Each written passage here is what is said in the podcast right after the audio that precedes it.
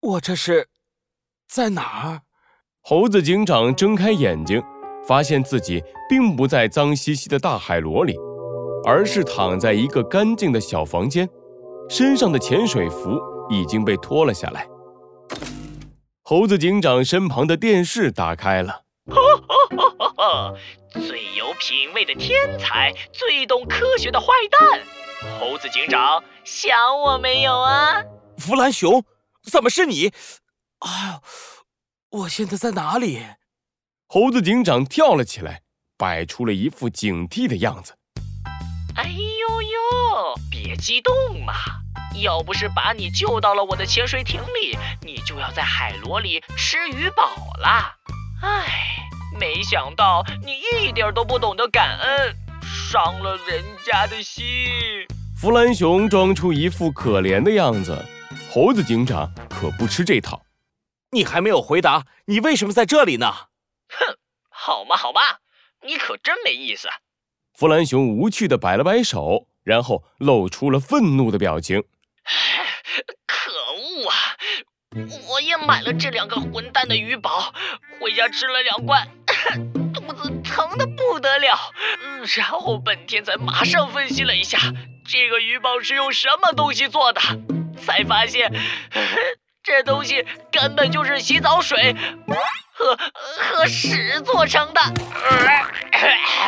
居然敢骗我弗兰熊，我一定要好好教训这两个混蛋。哦，这么说。你也是受害者。猴子警长摸着自己的下巴，看着气呼呼的弗兰熊。弗兰熊，我有一个提议。啊，猴子警长，这么巧，我也有一个。让我们一起给这两个坏蛋一点颜色看看。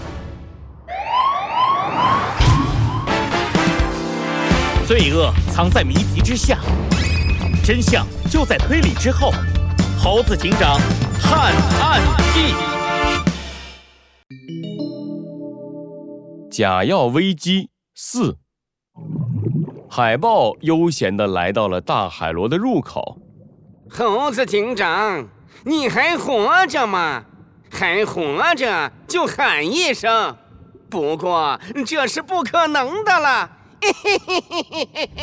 海豹得意地推开了巨大的海底岩石，走进了大海螺。猴子警长的身体倒在地上，一动也不动。哎呦，可怜可怜，真可怜！想不到鼎鼎大名的猴子警长居然栽在我的手上。哦，对了，猴子警长，我再告诉你一件事儿，我们又卖出去好几箱鱼宝了，怎么样？高不高兴啊？海豹得意地把猴子警长的身体一尾巴甩开。钻进垃圾堆里，扛起了几箱鱼宝。哦，我忘了，你现在是个死猴子，没办法高兴了。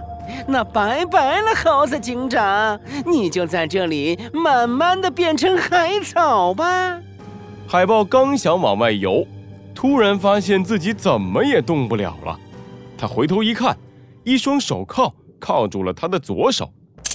很可惜。我是不会变成海草的。原本躺在地上一动不动的猴子警长慢慢的站了起来，用锐利的眼神盯着海豹。没想到吧？我没有死。这这怎么可能？